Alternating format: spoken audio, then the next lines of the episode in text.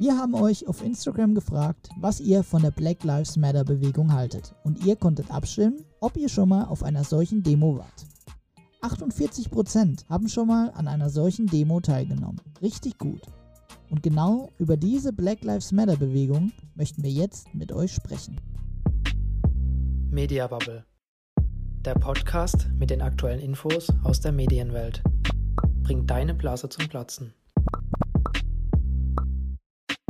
Hallo und herzlich willkommen zu unserem Podcast. Viele haben den Hashtag Black Lives Matter bzw. die Bewegung erst durch den Tod von George Floyd Mitte des Jahres kennengelernt. Wusstest du aber, dass es die Black Lives Matter Bewegung schon seit sieben Jahren gibt? Echt? Ich habe gedacht, die kam erst vor kurzem auf. Für mich hat die mit dem Tod von George Floyd zu tun. Nee, die gibt es tatsächlich schon seit Sommer 2013. Nach George Zimmermans Freispruch für die Tötung von Trayvon Martin begann die Black Lives Matter-Bewegung mit dem zugehörigen Hashtag. Die Bewegung wurde durch drei Aktivisten der schwarzen Gemeinschaft mitbegründet. Einmal Alicia Garza, Patrice Callas und Opal Tomety. BLM, so ist die Abkürzung von Black Lives Matter, ließ sich von vielen Bewegungen inspirieren, wie zum Beispiel der US-amerikanischen Bürgerrechtsbewegung der Afroamerikaner und auch der Black Power Bewegung. Okay, das überrascht mich jetzt aber. Dafür, dass es die Bewegung schon so lange gibt, habe ich die letzten Jahre echt wenig davon gehört. Gab es die letzten Jahre denn auch schon vergleichbare Proteste wie in diesem Jahr? Ja, es gab schon einige Proteste.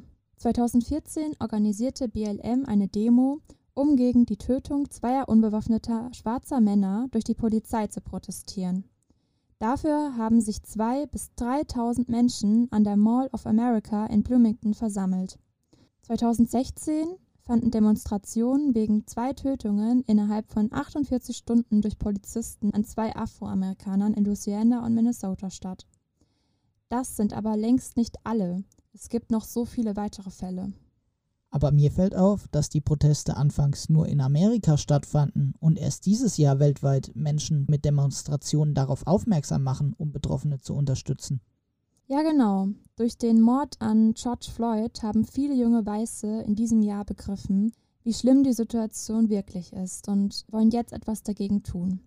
Im Mai und Juni diesen Jahres kam es zu den größten Protesten gegen Rassismus und Polizeigewalt, die die USA seit Jahren erlebt haben. Hunderttausende sind weltweit durch die Straßen gezogen und forderten ein Ende der Gewalt gegen Minderheiten. Gut, Rassismus an sich ist ja kein neues Problem, vor allem in Amerika. Wenn du dir vorstellst, dass die Abschaffung der Sklaverei erst 1865 passiert ist, finde ich das unglaublich und selbst danach durften Schwarze sehr lange nicht die gleichen Schulen besuchen, nicht in den gleichen Restaurants essen oder neben Weißen im Bus sitzen. Auch heute noch haben weiße Amerikaner immer noch Vorurteile gegen Afroamerikaner. Diese Diskriminierung hängt nicht von einzelnen Menschen ab, die rassistisch handeln, sondern sie ist in der Politik, der Kultur und der Wirtschaft Amerikas tief verwurzelt. Auch die Polizei, bei der überwiegend weiße Beamte arbeiten, ist davon betroffen. Manche Cops gehen mit viel zu harter Gewalt gegen Afroamerikaner vor. Sie verhalten sich so, als wäre das Leben ihrer schwarzen Mitbürger weniger wert als das von Weißen. Das weiße Privileg. Weiße Amerikaner müssen nämlich keine Vorurteile und kein Misstrauen nur wegen ihrer Hautfarbe fürchten. Leider sind sich immer noch viele Weiße der Vorteile, die sie nur wegen ihrer Hautfarbe haben, gar nicht bewusst. Wir haben mit einer ehemaligen Kommilitonin gesprochen. Miriam ist 22 Jahre alt und wohnt in Heidelberg. Schon in ihrer Kindheit hat sie viel Rassismus im Alltag erlebt. Was für Erfahrungen sie gemacht hat, hört ihr jetzt. Also ich wurde schon sehr früh in meiner Kindheit mit dem Rassismus konfrontiert. Da, wo ich aufgewachsen bin, wurde ich immer schief angeguckt. Zu dem Zeitpunkt waren wir auch die einzige schwarze Familie. Aber so richtig bemerkbar hat sich das erst in der Grundschule gemacht. Da war es mal so gewesen, ich war in der Hausaufgabenbetreuung. Also ich saß ein paar Kids in der Küche, habe da die Hausaufgaben gemacht. Die Köche war dabei, hat das Essen zubereitet ja, dann kam mein Vater, weil er ein Formular abzugeben hatte. Er ist dann auch wieder schnell weggegangen. Dann hat sich ein Junge zu mir zugewandt und hat einfach so gesagt, dein Vater ist ein N-Wort. Das hat er mehrmals gesagt. Alle waren geschockt, haben gar nichts gemacht. Ich war sehr irritiert, weil ich damals nicht wusste, was das N-Wort bedeutete. Ich habe einfach nur gemerkt, da stimmt irgendwas nicht, aber keiner will mir sagen, was das bedeuten soll. So bin ich auch nach Hause gegangen, habe es meinen Eltern erzählt, die daraufhin sehr geschockt waren und mich deshalb aufklären musste, was das überhaupt bedeutet und dass ich es von niemandem sagen lassen soll. Ja, das war quasi der Beginn, denn in der Gesamtschule wurde es nicht besser. Ich wurde gemobbt in der Klasse, auch von anderen Klassen. Es war mal so gewesen in der Pause, dass ein paar Jungs auf mich zugekommen sind. Die haben um mich herum einen Kreis gebildet und haben mich die ganze Zeit beleidigt. Ich sei kein normaler Mensch, man solle mich nicht anfassen. Meine Hautfarbe würde wie Kacke aussehen. Ich hätte eine Krankheit und wenn man mich anfassen würde, wird man dann auch angesteckt. In mir fließt kein normales Blut, da fließt nur Schokolade. Das hat mich damals sehr verletzt. Die Lehrer haben auch einiges mitbekommen, aber die haben nie was richtig dagegen unternommen. Und in der Klasse war es so gewesen, dass ein Mädchen mich als Gorilla bezeichnete, mich mit einem Gorilla verglich und sich darüber lustig gemacht hat, auch über mein Äußeres, wie meine Haare aussehen, dass ich so große Augen habe, große Lippen und die Nase, wie kann eine Nase so platt sein? Ich war sehr traurig darüber, auch weil die Lehrer wieder nichts dagegen unternommen haben und ich wirklich gedacht habe, ich bin ein Unmensch, mit mir stimmt was nicht. Es wurde mit den Jahren auch nicht besser. Das Schlimmste für mich war tatsächlich, als es auch mit einem Lehrer war, der meinte, so negative Bemerkungen über mich zu machen. Das war mein damaliger Deutschlehrer. Er hat während des Deutschunterrichts sich ständig über Afrika lustig gemacht und irgendwie gemeint, ja, in Afrika wären ja alle so arm, die hätten dann nichts, da gibt es gar nichts, aber Deutschland, Deutschland hingegen, Deutschland hat alles.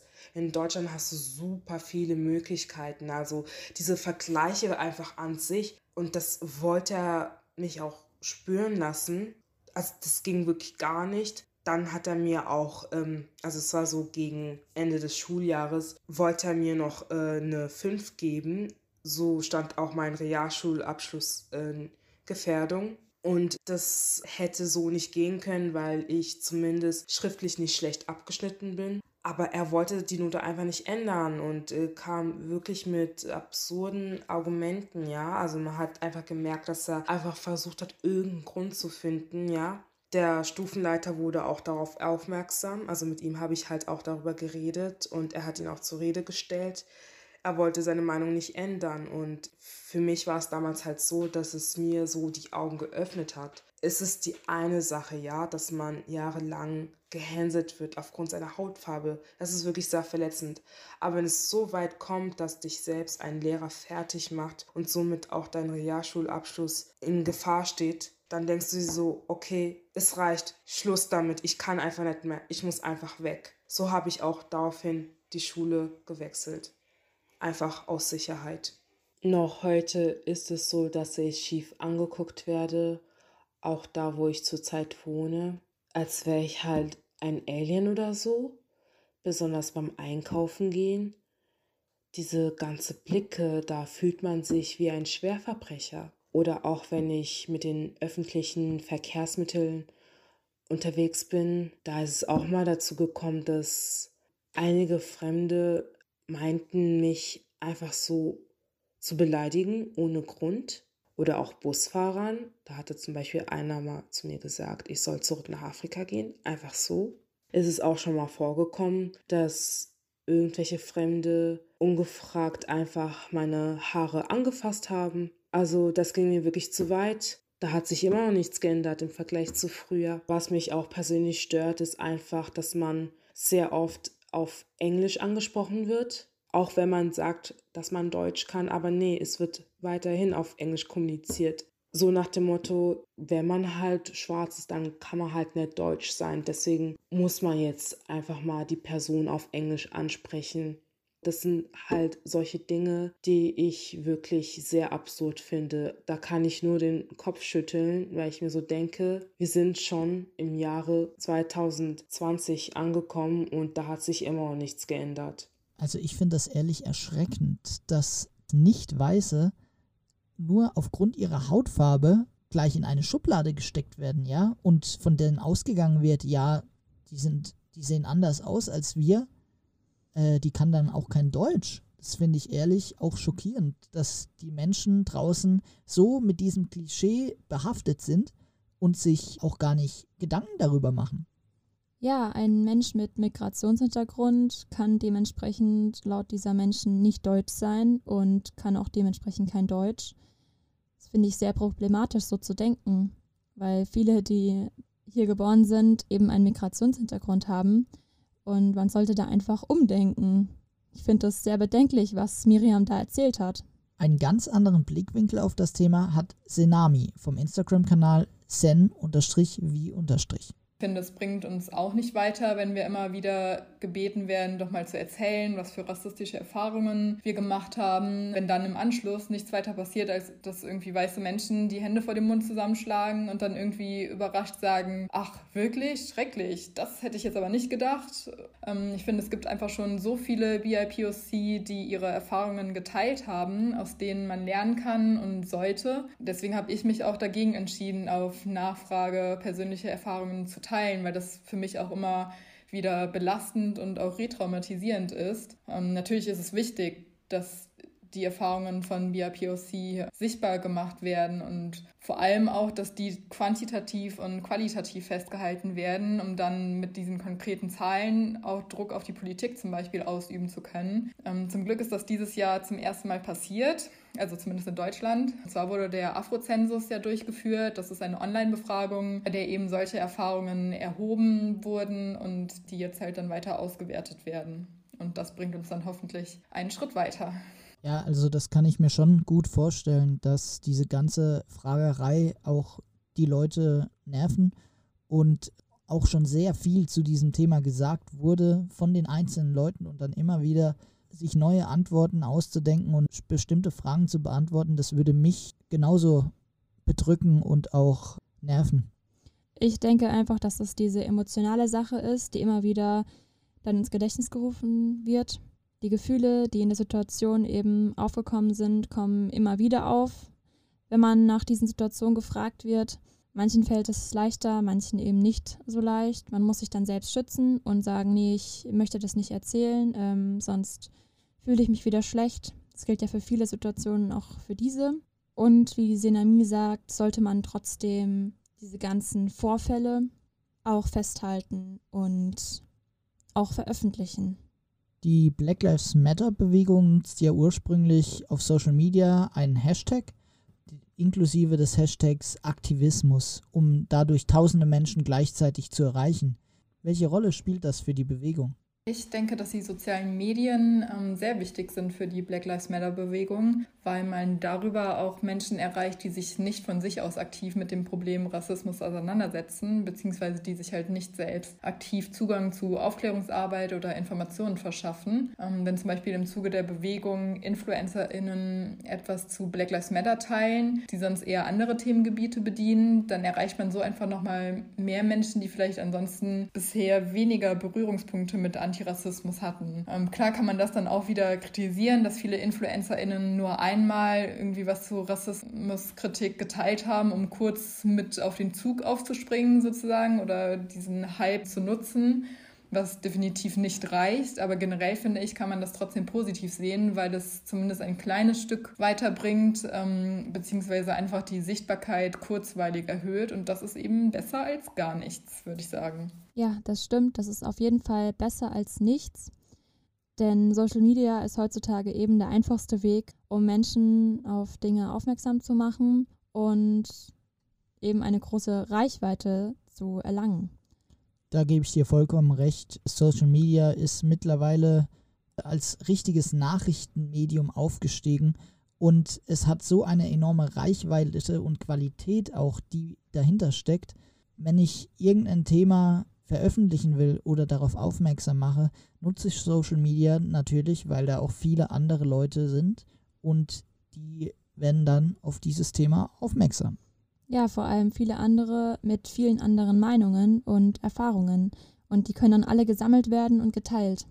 Genau, diese Meinungsvielfalt finde ich ist bei Social Media sehr wichtig, aber auf keinen Fall sollte man dann äh, Leute beleidigen persönlich oder diese direkt angreifen. Das finde ich ist dann etwas, wo ich sage, da geht es einen Schritt zu weit. Ja, gut, aber hier geht es eher darum, was für Möglichkeiten Social Media bietet und dass es auf jeden Fall ein großer Fortschritt ist, was gerade solche Bewegungen angeht, weil diese so besser vorangetrieben werden können. Senami, hat sich für dich etwas durch den diesjährigen Hype von BLM etwa geändert? Ähm, ich würde sagen, mein eigenes Denken hat sich nicht viel geändert durch die Black Lives Matter-Bewegung in diesem Jahr. Ähm, ich studiere Soziologie und Sozialforschung im Master und habe mich halt eben auch im Bachelorstudium schon viel mit Diskriminierungs- und Stigmatisierungsprozessen auseinandergesetzt. Was sich für mich geändert hat, ist eher, dass sich die Resonanz auf Rassismuskritik äh, verändert hat. Also ich habe den Eindruck, dass das Problem Rassismus mit einer anderen Wichtigkeit wahrgenommen wird und ja, dass halt einfach anders zugehört wird als letztes Jahr noch, beziehungsweise dass halt überhaupt endlich mal zugehört wird. Ja, das würde ich sagen, hat sich für mich in diesem Jahr verändert. Miriam erzählt uns nun, wie gerade der Fall mit George Floyd das globale Interesse an der Bewegung geweckt hat globale Interesse war schon davor da. Bei den Vorfällen von Ahmed Arbery und Breonna Taylor. Nur hat halt George Floyd quasi den Rest gegeben und das einfach, weil ja dies eine Video durch die ganzen Medien ging, wo man einfach sehen konnte, wie er festgehalten wurde, überhaupt wie die Cops mit ihm umgegangen sind und dass er um sein Leben bettelte und sogar nach seiner Mama rief das war für mich auch sehr emotional. Das Video konnte ich mir nicht ganz ansehen. Und erst da hat man gemerkt, okay, die Lage ist wirklich sehr ernst. Es muss was passieren. Die Black Lives Matter Bewegung gab es ja schon seit längerem in den USA, also so war es für sie halt nichts Neues. Aber die Länder außerhalb der USA haben sich trotzdem angesprochen gefühlt, weswegen dieser Aufruf entstanden ist, gemeinsam dagegen anzutreten, indem man auch mitdemonstriert. Das stimmt auf jeden Fall. Ich selbst war auch auf einigen Demos zu dem Thema und man sollte auch weiterhin dafür sich engagieren und auf Demos gehen. Nur so bleibt es im Gedächtnis. Auch in der deutschen Politik wird sich mit dem Thema befasst. Es gab ja eine große Diskussion, weil Bundesinnenminister Horst Seehofer sich sehr lange geweigert hat, eine Studie bezüglich Rassismus bei der deutschen Polizei durchzuführen. Gibt es überhaupt noch Zweifel, dass Rassismus bei uns besteht? Senami sagt uns ihre Meinung. Also ich denke, es bringt nichts, immer noch die Frage zu stellen, ob es in Deutschland Rassismus gibt oder nicht und ob schwarze, indigene Menschen und People of Color ähm, diskriminiert und benachteiligt werden. Das ist einfach Fakt und die Diskussion muss jetzt dringend ähm, endlich mal einen Schritt weitergehen und überlegen, wie Rassismus wirklich dekonstruiert werden kann. Miriam sieht sich auch in der Berufswelt mit Vorurteilen konfrontiert. Noch heute werden schwarzen Menschen öfters als nicht qualifiziert genug angesehen. Das liegt daran, weil es irgendwo immer noch dieses Klischee-Denken gibt, dass Schwarze nicht intelligent seien gerade die, die aus Afrika kommen. Denn in Afrika kann man ja nicht das hohe Bildungsniveau erreichen, was totaler Schwachsinn ist. Allein schon, wenn man sich überlegt, hier in Deutschland, wie viele schwarze Ärzte oder Anwälte kennt man hier. Also ich persönlich kenne da niemanden, was wirklich sehr traurig ist. Und ich höre da auch von vielen, auch aus meinem Umfeld, dass sie mit der Chancenungleichheit zu kämpfen haben. Aber wenn es ums Entertainment geht, wie Singen oder Tanzen oder Sport, ja, da sieht es anders aus. Da sind Schwarzen natürlich viel mehr gefragt. Also da sieht man ja wieder, okay, hm, Stereotypen, ja, Schwarzen, ja, sind doch talentierend, die können ja das und das machen. Aber wenn es um andere Berufe geht, die ich zuvor genannt habe, wie jetzt zum Beispiel als Arzt, Anwalt oder auch als Polizist, ja, da sieht es wirklich sehr schwierig aus. Da gebe ich Miriam vollkommen recht. Durch diese Klischees haben Dunkelhäutige oftmals nicht die gleichen Chancen. Was mich vor allem an Miriams Aussage schockiert, ist, dass Dunkelhäutige oftmals als dumm angesehen werden und nur wegen des Vorurteils, dass sie eben eine geringere Bildung in einem anderen Land erfahren haben. Ich finde, jeder kann sich für Berufe qualifizieren und man darf da nicht solche Vorurteile haben, nur weil jemand eine andere Hautfarbe hat. Und selbst wenn jemand eine andere Hautfarbe hat, heißt es ja nicht, dass die Person kein Deutsch spricht oder keine deutsche Person ist, beziehungsweise nicht in Deutschland geboren ist. Da stimme ich dir eigentlich wieder mal zu, Johanna. Die Bevölkerung an sich, wir müssen alle out of the box denken. Ja, wir sind mittlerweile zu einer multikulturellen Gesellschaft aufgestiegen und wir müssen auch so leben wie in einer multikulturellen Gesellschaft. Das heißt, wir sollen nicht gegeneinander, sondern miteinander leben, um somit auch unseren Mitmenschen und egal welchem Glauben oder welcher Religion sie angehören oder welche Hautfarbe sie haben, wir sind alle in dem Sinne eine Welt und auch ein Land, wenn man es für Deutschland betrachtet und wir sind alle äh, gleich. Wir sind alle Menschen.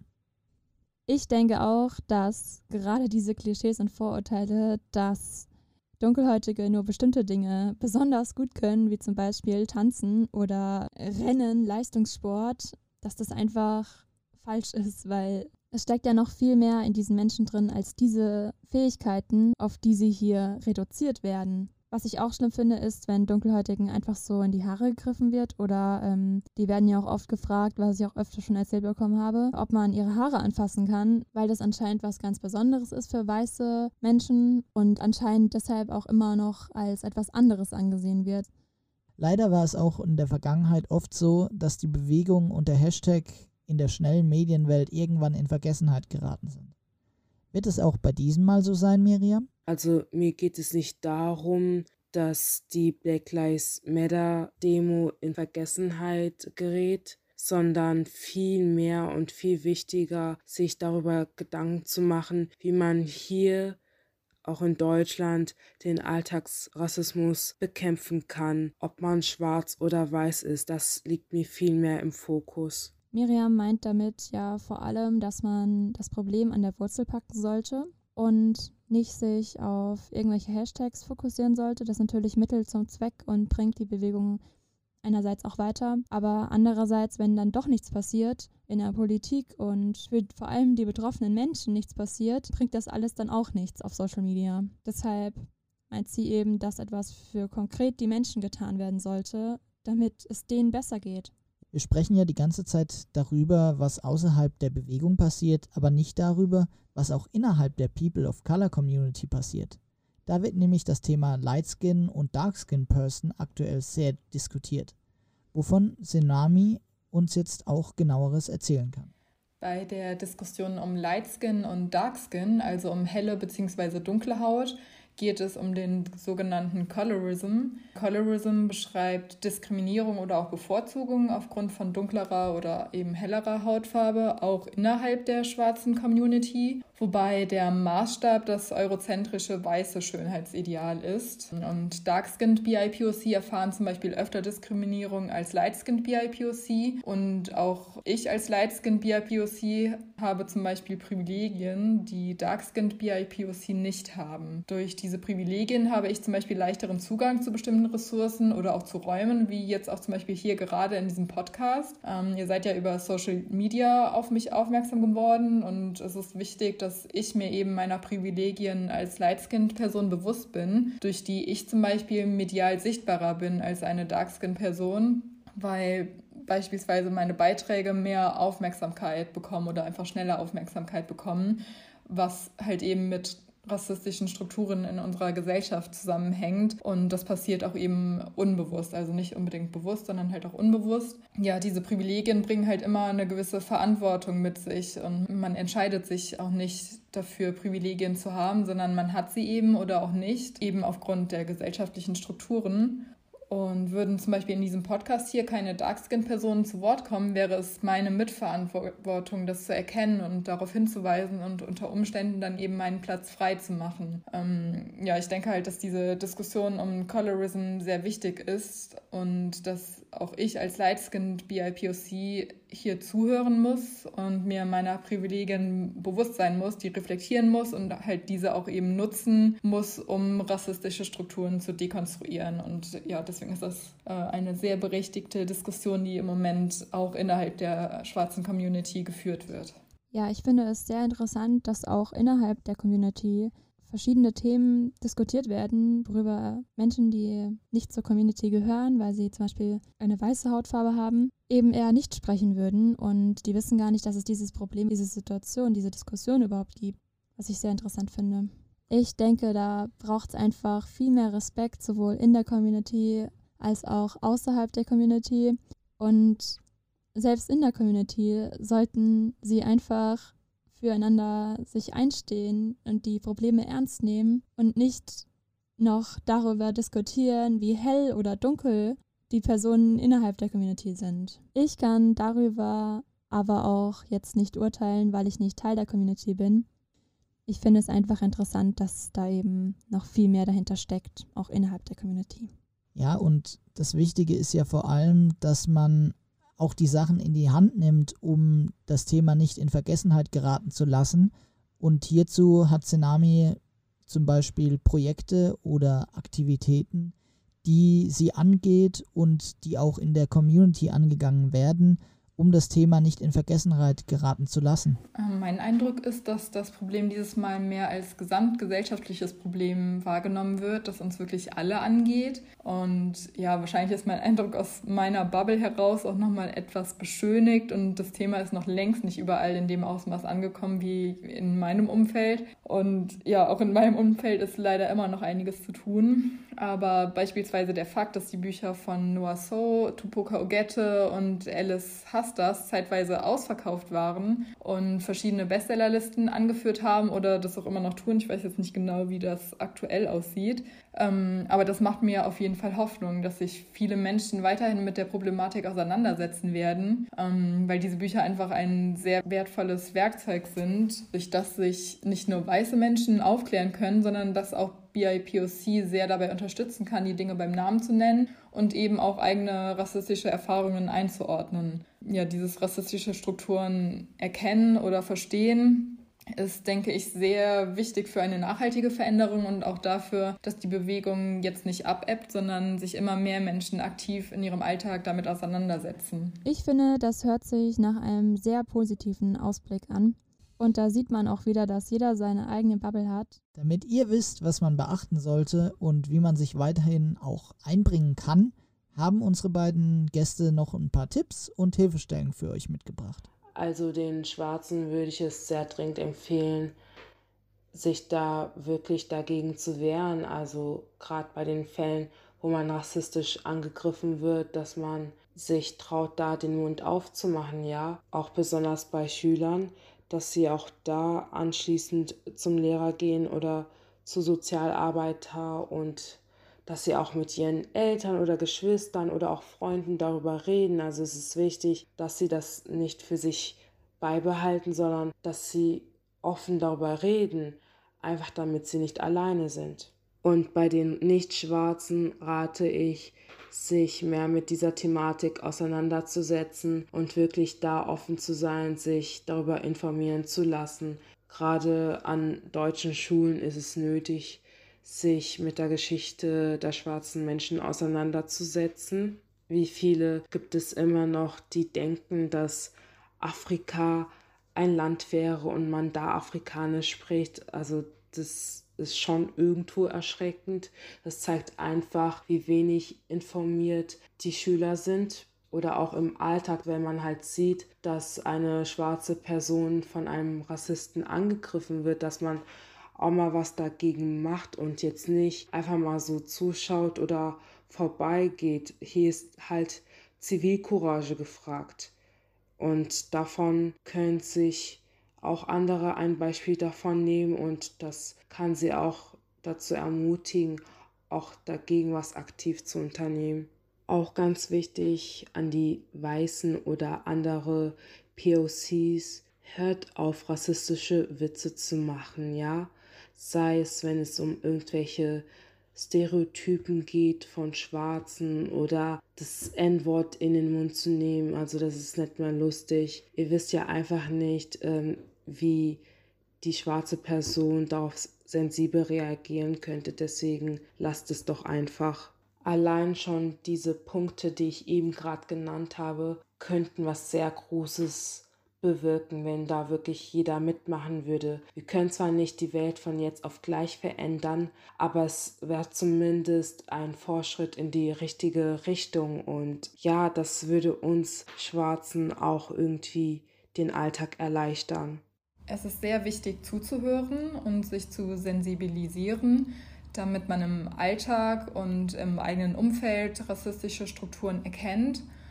Und ähm, man sollte sich mit seinen eigenen Privilegien auseinandersetzen und sich der eigenen Verantwortung bewusst werden und das eigene Handeln immer wieder reflektieren und hinterfragen und eben aktiv antirassistisch sein und da eben dann auch dranbleiben. Klar kann das auch anstrengend sein und ähm, viele sind genervt, dass man auf so viel achten soll, aber andersrum sollte man sich auch überlegen, wie es ist, immer wieder rassistische Erfahrungen machen zu müssen. Und es ist halt einfach ein Privileg, sagen zu können, heute möchte ich mich nicht mit äh, Rassismus auseinandersetzen. Ähm, ich kann das zum Beispiel nicht. Da sind Johanna und ich ja wirklich auch privilegiert, das sagen zu können. Erst einmal vielen Dank Miriam und Senami für eure Zeit und die vielen hilfreichen Informationen und Meinungen. Sag mal, Johanna, hast du noch etwas, was dich jetzt besonders beschäftigt zu dem Thema?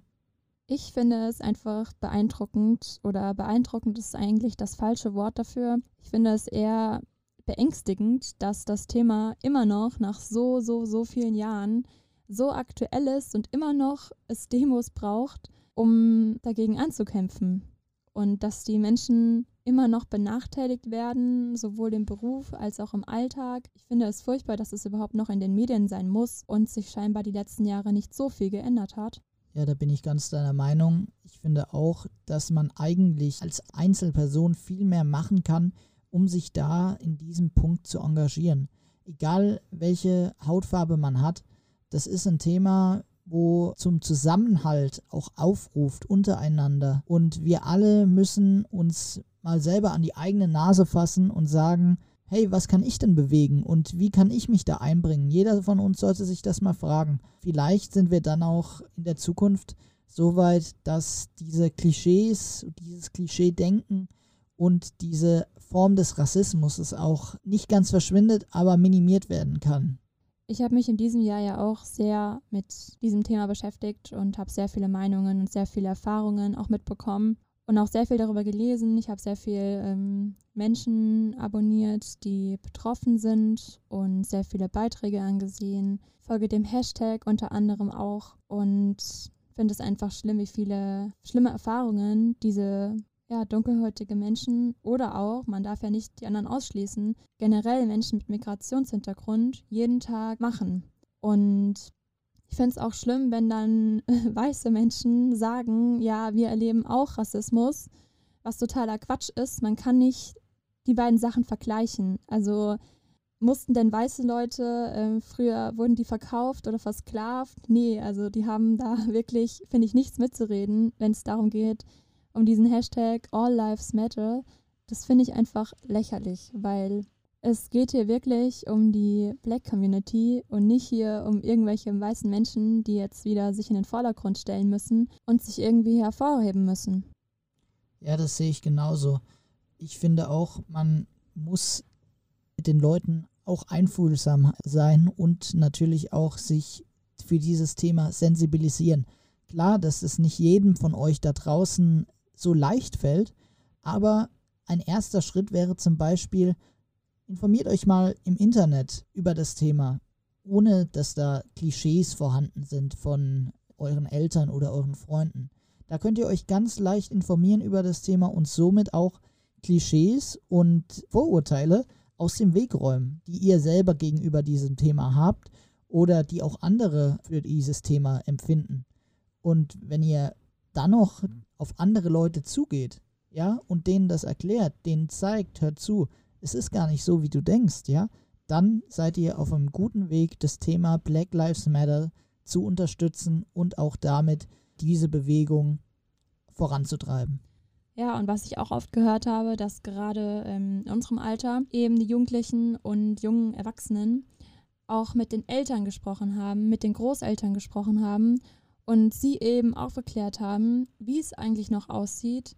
Viele, sag ich jetzt mal, ältere Personen wissen einfach nicht, wie die Situation eigentlich aussieht und ich finde es dann gut, wenn man als junge Person, die sich regelmäßig auf Social Media aufhält und die Situation gut überblicken kann und sich auch gut informiert hat, wenn diese Personen dann die älteren Personen aufklären. Und die sind dann auch häufig schockiert, was eigentlich vorgeht, weil sie das alles vielleicht von den klassischen Medien gar nicht mitbekommen. Weil das ist auch nochmal ein anderes Problem, dass die klassischen Medien da nicht so stark darüber berichten, wie wir es eben in unserer Instagram-Bubble haben. Was ich auch wichtig finde zu sagen, ist, dass das Problem wahrscheinlich schon von Kindheitstagen ankommt, dass weiße Kinder einfach generell weniger Bezug zu People of Color haben im Alltag und man als Elternteil oder als Eltern sich damit einfach mehr beschäftigen sollte. Es den Kindern zu erklären, mit ihnen darüber zu reden und einfach aufzuklären. Auf spielerische Weise kann man das auch sehr gut machen. Da gibt es sehr viele Bücher dazu für Kinder, für kleine Kinder auch schon,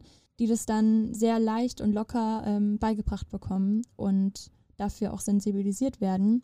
Und nur so, wenn man halt von Anfang an schon bei den kleinen Kindern anfängt, die jetzt klein sind und die man jetzt noch quasi formen kann in ihrer Meinung, wenn man da anfängt, dann kann es auch in Zukunft sich ändern. Da müssen wir alle mithelfen.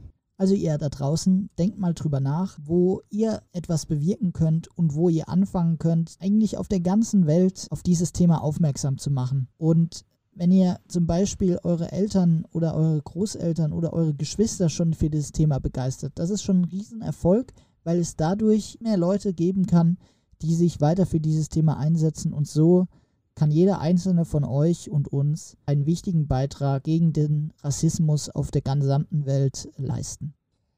Ich denke, mit unseren Gedanken dazu und den Gedanken der Gäste haben wir jetzt eine gute Basis für euch geliefert. Und jetzt könnt ihr euch auch mal selber darüber Gedanken machen und euch mehr dafür einsetzen und engagieren. Dann sind wir jetzt auch schon am Ende dieser Folge angelangt. Wenn ihr jetzt noch mehr über das Thema oder unsere Gäste erfahren wollt, findet ihr alle Informationen zur Folge online unter www.media-bubble.de. Vielen Dank fürs Zuhören und bis zum nächsten Mal, euer Media Bubble Podcast.